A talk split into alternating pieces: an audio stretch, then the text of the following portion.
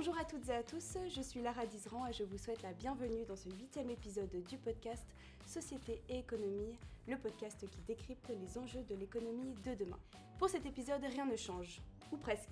On continue de parler d'économie, mais cette fois-ci, on s'intéresse à une sorte d'économie moins capitaliste, davantage tournée vers l'humain et la solidarité que vers le profit et la performance.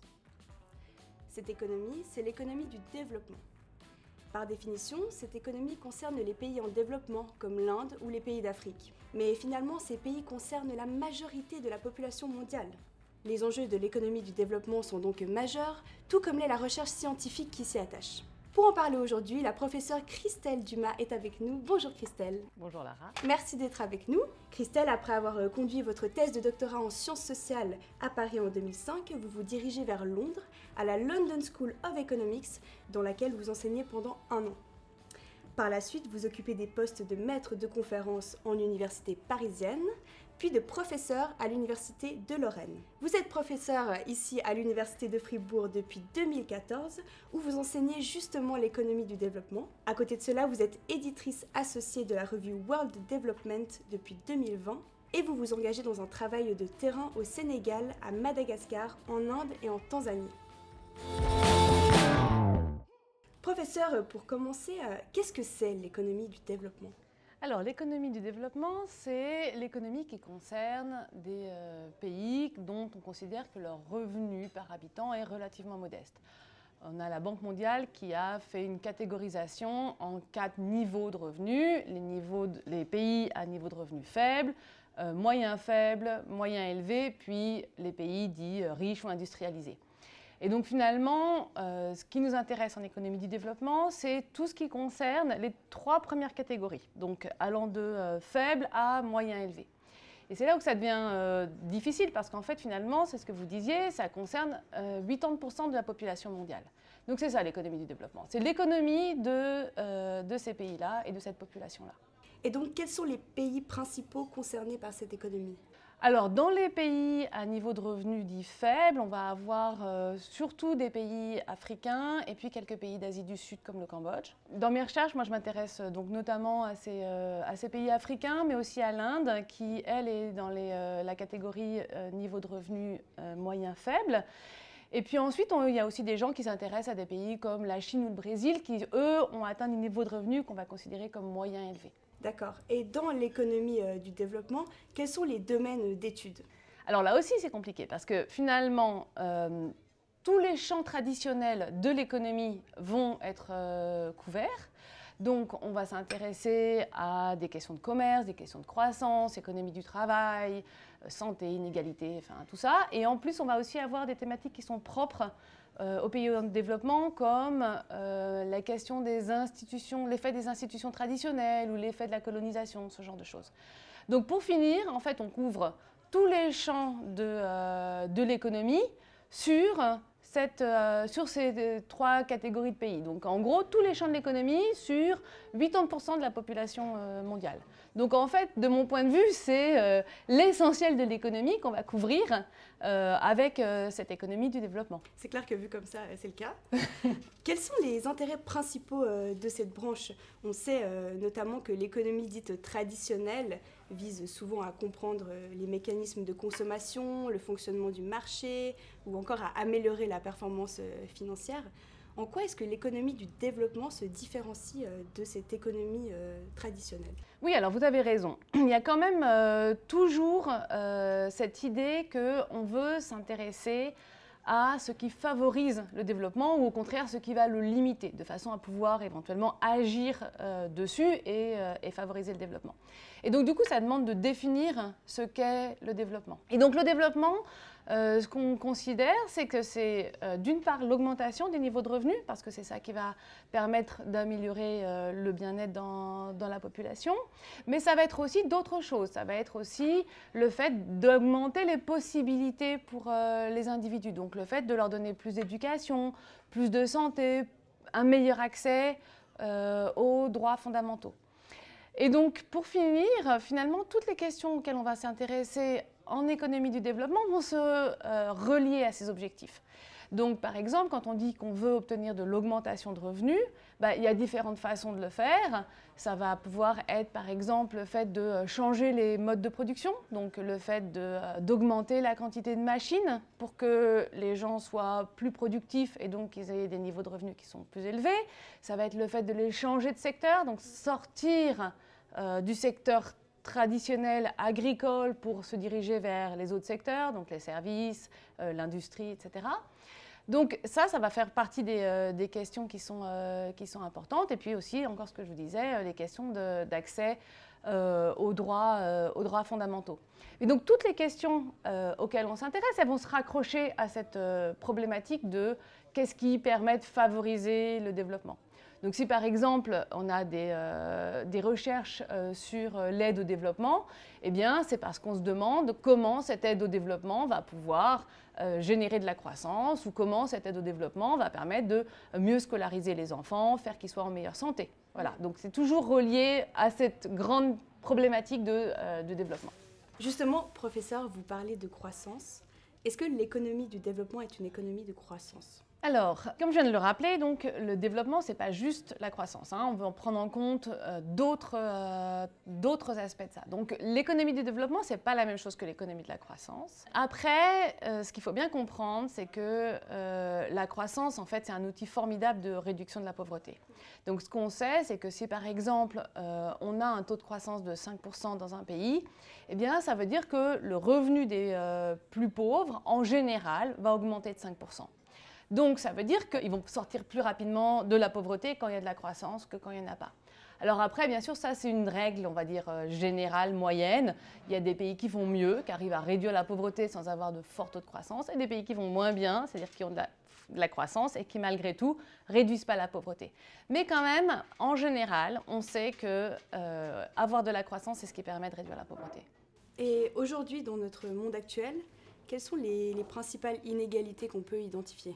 Alors, les euh, inégalités les plus importantes qu'on observe au niveau global, donc au niveau mondial, ça reste des inégalités associées euh, à votre lieu de naissance, donc des inégalités entre pays. C'est-à-dire qu'un des plus grands déterminants du bien-être d'un individu, c'est l'endroit où il est né, c'est-à-dire quelque chose qui est complètement indépendant de euh, sa volonté. Ceci étant, on ne peut pas euh, complètement négliger les inégalités qui existent au sein des pays. Il y a des euh, pays qui ont euh, des très fortes inégalités, ce sera par exemple le cas en Amérique latine pour des raisons historiques. Il y a d'autres pays pour lesquels il y a des inégalités qui ont explosé dans le processus de croissance. Ça va par exemple être le cas de la Chine. Donc si vous prenez la Chine, la zone de Shanghai, en termes de développement humain, elle est au même niveau que la Grèce. Euh, et à côté de ça, on a des provinces qui sont bien plus reculées, où le développement euh, humain est en fait au niveau du Cambodge, donc au niveau de pays à des niveaux de revenus extrêmement faibles. Donc on a des très fortes inégalités euh, au sein de, la Chine. Et bien sûr, là-dessus viennent se surajouter des inégalités en fonction de là où on habite, donc zone rurale versus zone urbaine. Les zones rurales sont toujours plus défavorisées, ou en fonction de l'ethnie à laquelle on appartient, est-ce qu'on est dans une minorité, etc. Donc oui, en fait, euh, les inégalités vont avoir de multiples composantes. Euh, même si les inégalités entre pays sont les plus importantes, euh, celles qui sont, existent au sein des pays ont un rôle majeur aussi. Donc il y a énormément de dimensions dans tout ça. Justement, comment on peut mesurer à proprement dit le développement d'un pays? Alors si on s'intéresse à mesurer le, développement, on va avoir différentes mesures. Euh, celle qui est le plus utilisée, euh, finalement, c'est euh, tout simplement le revenu par tête, hein, le PIB par tête. C'est ce qui donne lieu à cette classification. bien entendu, comme ça se concentre sur l'aspect économique, c'est une mesure qui est passablement décriée. Mais je vais y revenir.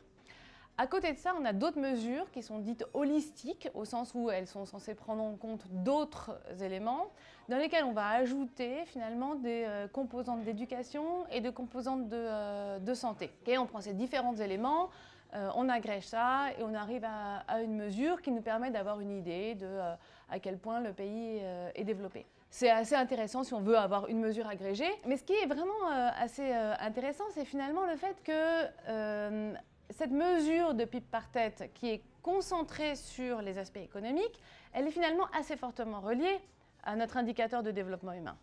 Pourquoi? Bah, Parce que finalement, il faut quand même avoir des ressources financières pour pouvoir financer l'éducation et la santé. Ceci étant, il y a quand même des pays pour lesquels euh, les performances en matière de revenus et les performances en matière de développement humain sont vastement différents. Je vais prendre juste deux exemples.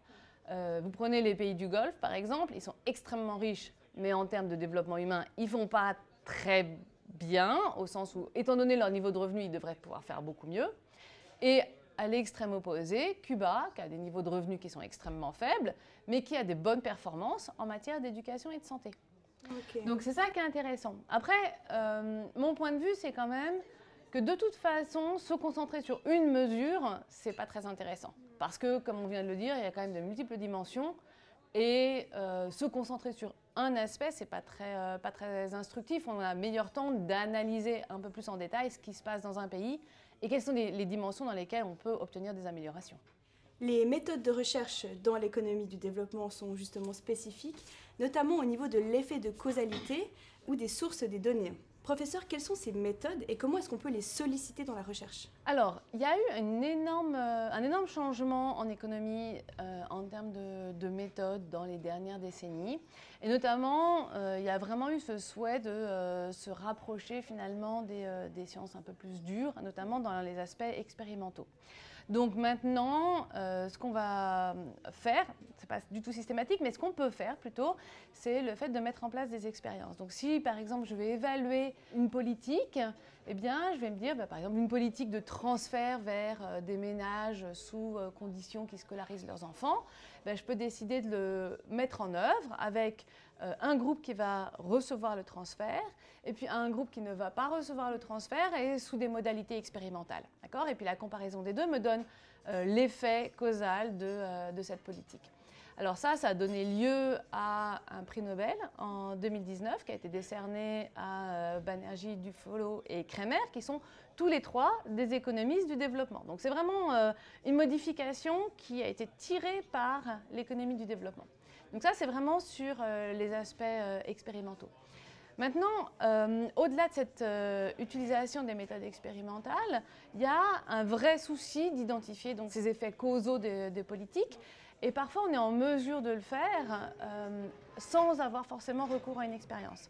Mais c'est intéressant de comprendre aussi quelles sont les limites quand on ne le fait pas. Donc, par exemple, il y a un certain nombre de, papiers qui s'intéressent à l'effet de la pollution atmosphérique sur, sur la santé. sauf que finalement, les gens qui sont exposés à la, pollution, c'est peut-être pas n'importe qui.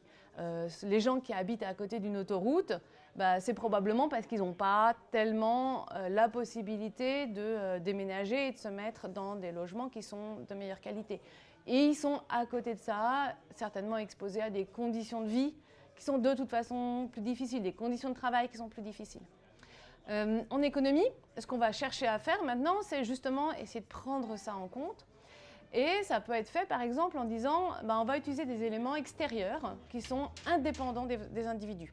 Donc ça peut être par exemple utiliser les phénomènes d'inversion thermique qui vont euh, piéger la pollution et qui donc du coup vont avoir un effet sur les individus indépendamment de qui sont ces individus. Donc c'est ce genre de méthode qu'on va utiliser en économie aujourd'hui pour euh, vraiment identifier des effets. Vous travaillez vous-même euh, notamment sur le lien entre la production d'antibiotiques et la mortalité infantile en Inde. Parlez-nous un petit peu de, cette étude. Oui, alors effectivement, en ce moment, euh, on travaille sur ces euh, questions de euh, production d'antibiotiques. c'est absolument important de pouvoir produire des, antibiotiques et l'Inde est un des principaux producteurs au niveau mondial en pharmacie, donc en antibiotiques. Mais le problème, c'est qu'il n'y a en fait pas de régulation sur ce qui est rejeté dans l'environnement. Donc, euh, ce qu'on sait déjà, c'est que ces producteurs d'antibiotiques, ils rejettent des euh, résidus pharmaceutiques. Et ça, ça va venir générer des problèmes de euh, résistance aux antibiotiques. Ce qui est en fait en train de devenir un problème de santé majeur, parce qu'on estime qu'aujourd'hui, il y a un peu plus d'un million de morts par an au niveau mondial, hein, dû à de la résistance aux antibiotiques. Et ce million de morts, bah, c'est plus que euh, les morts dues au paludisme et euh, au sida réunis. C'est énorme. C'est énorme et ça va augmenter hein, dans le temps, euh, clairement, dans les, dans les prochaines années. et donc la question à laquelle on, s'intéresse dans cette recherche, c'est finalement, est-ce que cette production antibiotique va venir polluer l'environnement et donc générer, enfin induire de la mortalité infantile en Inde? Et euh, parce que ensuite les enfants sont infectés par des bactéries contre lesquelles ils n'ont pas de traitement et du coup euh, ça conduit à la mortalité excessive. Pour cette euh, question, on va mettre ensemble des données qui n'ont pas grand-chose à voir les unes avec les autres au départ, il faut être honnête, mais ça va nous permettre de montrer que les populations qui sont en aval des, des producteurs, eh bien, elles ont cette mortalité supplémentaire. Et puis on estime qu'il y a approximativement 20 000 enfants qui euh, décèdent dans leur première année de vie par an en Inde du fait de la production euh, d'antibiotiques. Alors j'ai quand même l'impression avec euh, ce que vous nous expliquez que l'économie du développement est étroitement liée aux questions écologiques. Dans quelle mesure, à vos yeux, ces deux disciplines sont connectées? Alors, je, suis d'accord avec vous. Hein. ce sont des disciplines qui sont très, très reliées. Euh, mais je pense que c'est vrai aussi pour, euh, pour euh, les pays à haut niveau de revenus, hein, mm. quand même. Parce que l'économie, de toute façon, c'est la science qui s'intéresse à l'allocation des ressources rares. Mm-hmm. Et puis, comme on l'a vu dans les tout derniers mois, il va y avoir un certain nombre de ces ressources qui vont être de plus en plus rares. Donc là, on a beaucoup parlé de l'énergie. On va avoir euh, la question de la rareté de euh, certains minerais hein, pour les productions, évidemment, qui vont devenir très très saillantes dans les termes de négociation entre les pays. Et puis bien sûr, à moyen long terme, la question de l'eau, qui va devenir, avec le réchauffement climatique, une ressource rare. Donc ça, ça va aussi être très pertinent pour, pour les pays riches. Ceci étant, là où je vous rejoins, hein, c'est les pays du Sud vont être euh, impacté beaucoup plus fortement par le réchauffement climatique et les crises écologiques qui vont euh, y être associées. Et donc, il y a un sous-champ de l'économie du développement qui s'intéresse euh, à l'environnement. donc j'ai des collègues hein, qui s'intéressent justement à l'effet du réchauffement climatique sur les stratégies de migration, un autre collègue qui s'intéresse à l'effet des pollutions associé à l'extraction de euh, pétrole sur la mortalité infantile. il y a plein de, des questions évidemment qui ont une forte synergie entre euh, environnement et, développement, bien sûr.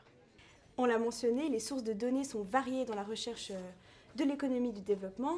Aujourd'hui, il y a énormément de données qui sont accessibles de par notre activité numérique ou même à travers l'open data. Dans quelle mesure la data est une source pertinente dans vos recherches? Alors, c'est euh, le nerf de guerre. Euh, les données, euh, c'est vraiment un point essentiel dans mes recherches, mais pas seulement les miennes, hein, évidemment. alors, ce que je trouve fascinant, c'est effectivement, ça c'est beaucoup amélioré l'accès aux données pour plein de raisons différentes.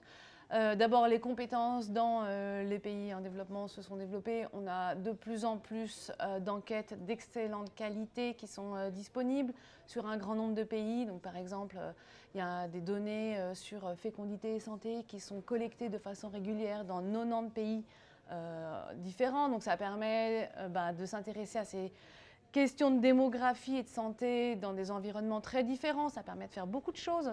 Ça, c'est vraiment fascinant. Deuxième chose, c'est que ces données, comme vous le disiez, sont devenues beaucoup plus accessibles. Les grands bailleurs de fonds, maintenant, quand ils payent pour des enquêtes, ben, ils exigent que ces enquêtes soient rendu disponible aux autres chercheurs. Et donc, du coup, bah, ça veut dire que c'est beaucoup plus rentabilisé. Euh, et puis, euh, ensuite, ce, qui est assez souvent ignoré, c'est que dans les pays en développement, les questionnaires qu'on fait passer pour ces enquêtes sont extrêmement complets. Beaucoup plus complets que euh, les questionnaires qu'on fait passer dans les pays riches. Probablement parce que les gens sont un peu plus prêts à passer du temps euh, à donner euh, des réponses sur euh, tout un tas de choses. Donc on a vraiment accès à des données très variées, très complètes. Ça c'est vraiment sur les questionnaires qui ont pour objet d'être, on va dire, représentatifs d'une population et donc très complets. Mais à côté de ça, euh, on est aussi euh, en mesure d'utiliser des données euh, de différentes natures. Donc par exemple, sur les recherches qu'on fait en Inde, ce qu'on a fait pour pouvoir identifier les producteurs d'antibiotiques, c'est simplement scraper un site de vente en ligne. on a identifié tous les producteurs d'antibiotiques et on les a géolocalisés. Ce qui n'était certainement pas possible de faire il y a même il y a même dix ans finalement. Dingue. Hein, donc donc ça c'est des, c'est un exemple. Hein. Et puis ensuite pour pour être capable d'identifier quelles sont les populations qui sont en aval, ben, on a utilisé des sortes de cartes en fait hydrographiques qui sont euh, utilisées par les géographes, qui représentent la façon dont l'eau coule, donc les bassins euh, sont euh, organisés au, niveau, au niveau de l'Inde. Donc c'est souvent mettre ensemble des données de nature très différentes et c'est ça qui va réussir à nous donner de, de l'information. Je me demande quand même si ces données sont 100% valides et si on peut vraiment se reposer sur, euh, sur des données pour étudier des phénomènes euh, de terrain. Euh, à vous de, me le dire. Alors non, les données ne sont pas 100% valides. je, peux vous le dire. J'imagine. alors, non, c'est une question intéressante. Je pense qu'il faut effectivement systématiquement se poser cette question-là.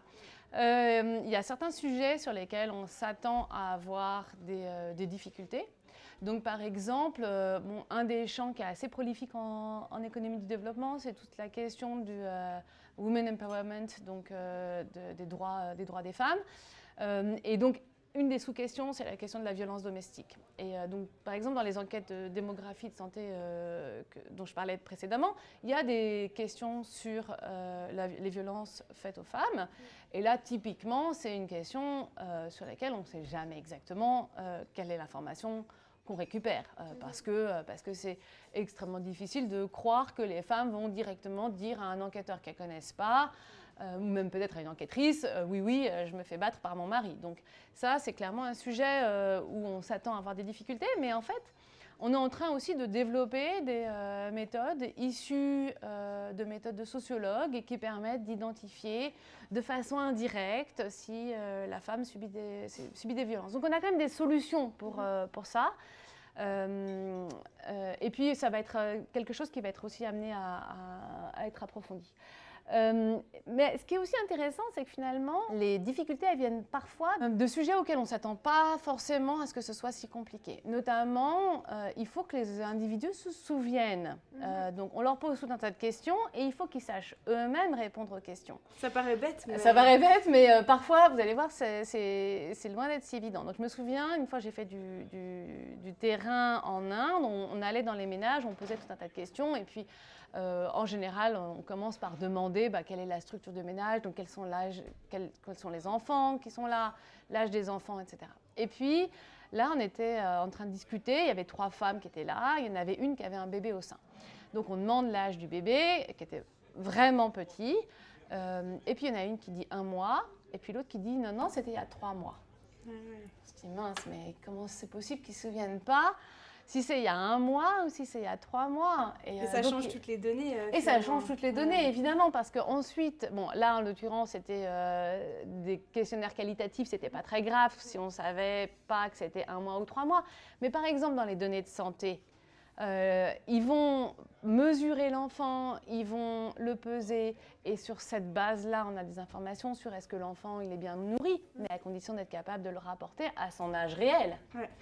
Donc ça, euh, c'est difficile. On attend beaucoup euh, des individus en termes de capacité à donner l'information correcte, sachant que bien souvent, ce sont des populations qui euh, bah, sont illettrées, donc n'ont pas forcément tous les outils, on va dire, pour, pour évaluer ces choses-là, avoir des données numériques. Là où c'est rassurant, mon expérience, c'est que par exemple, quand j'étais en thèse, j'avais fait une, une, enquête au Sénégal, on avait collecté des données sur 1800 ménages.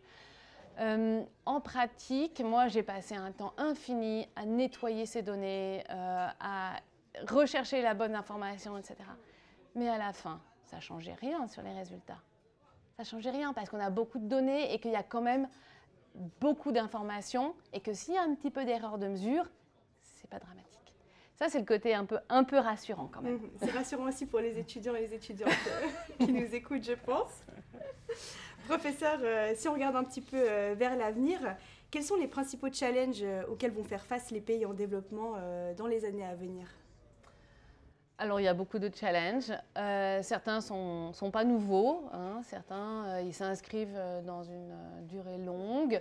Je pense par exemple au fait que on a eu dans les dernières décennies bah, beaucoup d'intégration commerciale, donc ça veut dire que ces pays-là, quand ils cherchent à se développer, à trouver des sources de croissance, eh ben, ils doivent s'intégrer dans un jeu international qui est extrêmement compétitif, extrêmement concurrentiel. Alors pour certains pays, ça, a été euh, très profitable. Hein. Par exemple, la Chine, c'est un, excellent exemple. Hein. beaucoup de croissance qui a été tirée du fait qu'ils euh, ont pu trouver euh, leur, spécialisation dans le commerce international. Mais c'est pas pour ça que ça donne un modèle qui est facilement reproductible pour d'autres pays notamment des, euh, pays africains euh, qui euh, peinent un peu à trouver leur, leur, avantage comparatif en termes de sur quels biens ils devraient se spécialiser pour, pour la production. Donc ça, c'est vraiment des problématiques de, long terme et, et, ces problématiques, elles vont, elles vont perdurer. À côté de ça, on a bien sûr des nouvelles problématiques. et là, je pense clairement au, réchauffement climatique, hein, qui, comme je le disais, va impacter de façon plus euh, forte les pays euh, du Sud. Euh, le prix de l'énergie, ben, il est voué à, augmenter, donc ça va aussi les impacter plus fortement parce qu'ils sont plus éloignés des, des pôles, euh, des pôles économiques. Donc ça, ça va être un, problème. Et puis les crises écologiques qui euh, vont venir euh, avec, ça va être notamment la question de l'accès à l'eau. On a déjà des pays qui ont fait le choix de privatiser l'accès à l'eau, ce qui va être dramatique pour les populations les plus pauvres qui ont déjà énormément de difficultés à avoir un accès stable à l'eau. Pour l'instant, ça reste extrêmement coûteux d'avoir accès à l'eau. Donc ça va s'aggraver. Euh, et ça, on sait que ça a des conséquences euh, gravissimes en termes de mortalité infantile, par exemple. Donc les, améliorations qu'on a obtenues dans les dernières décennies en termes de mortalité infantile, ce n'est pas tellement certain qu'on va réussir à euh, les faire perdurer. Et quel est le rôle des pays dits développés comme la Suisse dans le développement des pays pauvres? Qu'est-ce qu'on peut faire finalement en tant que pays développé? Alors c'est une bonne question ça, parce qu'effectivement, la première chose à laquelle on pense, quand on parle euh, du soutien des pays riches vers les pays du Sud, c'est euh, ce qu'on appelle l'aide publique au développement qui euh, bah, va permettre de fournir un soutien financier et donc des ressources supplémentaires pour ces pays qui globalement en manquent, ce qui va permettre de financer des investissements en termes d'éducation, de santé, mais aussi peut-être de machines et donc d'augmenter la productivité. Donc ça, c'est clair.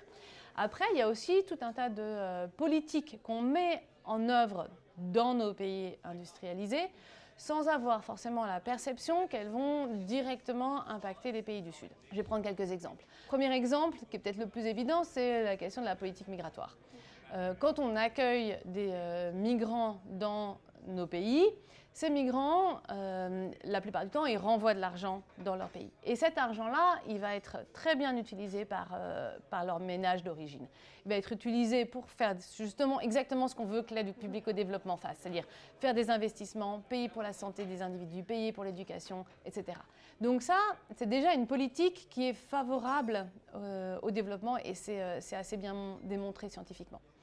Ensuite, il y a d'autres euh, problématiques dans lesquelles on a peut-être moins euh, conscience du fait que ça impacte directement ou indirectement les, euh, pays pauvres. Donc, par exemple, nos politiques de subvention agricole, elles ont pour objet de garantir qu'il y ait encore de la production agricole qui soit effectuée de façon locale et donc de ce point de vue-là, euh, c'est légitime. Mais il faut bien voir que quand on subventionne nos agriculteurs ici, ben, en fait, ça revient à baisser artificiellement les prix de euh, production de, ces biens-là.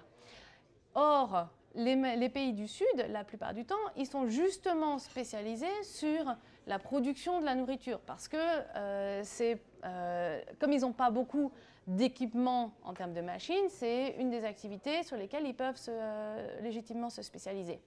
Mais donc du coup, en fait, nos subventions viennent euh, faire concurrence à leur euh, rentabilité. Donc tout ce qu'on subventionne chez nous, ça a des conséquences en termes de perte de revenus dans les pays du Sud. Donc ça, c'est un, autre exemple où on ne le pense pas forcément comme ça, mais ça a clairement des impacts.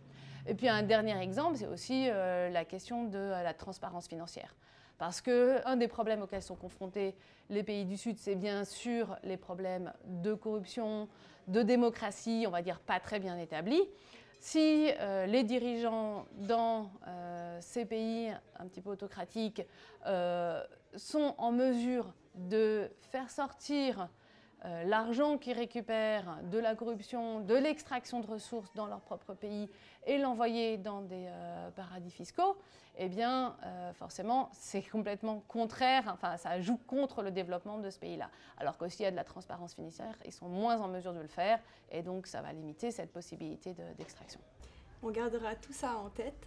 Professeur, pour terminer, qu'est-ce qui vous, vous a amené à vous diriger vers ce domaine, vers l'économie du développement euh, Qu'est-ce que vous souhaitez transmettre euh, au monde, euh, à vos étudiants et à vos étudiantes c'est un peu difficile pour moi de dire exactement pourquoi j'ai choisi ce, champ-là. Pour moi, ça m'a paru une évidence quand j'ai su que ça existait. C'était voilà, c'était ça que je voulais faire. J'avais un, ami doctorant qui disait qu'on ne choisissait pas notre sujet de thèse, que c'était le sujet de thèse qui nous choisissait.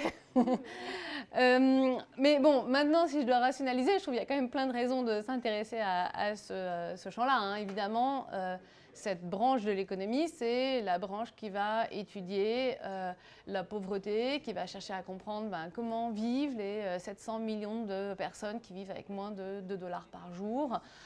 Qu'est-ce qu'on peut faire pour réduire cette pauvreté? Enfin, Pour moi, c'est ce qui compte vraiment finalement. Donc, de ce point de vue-là, oui, je l'ai choisi.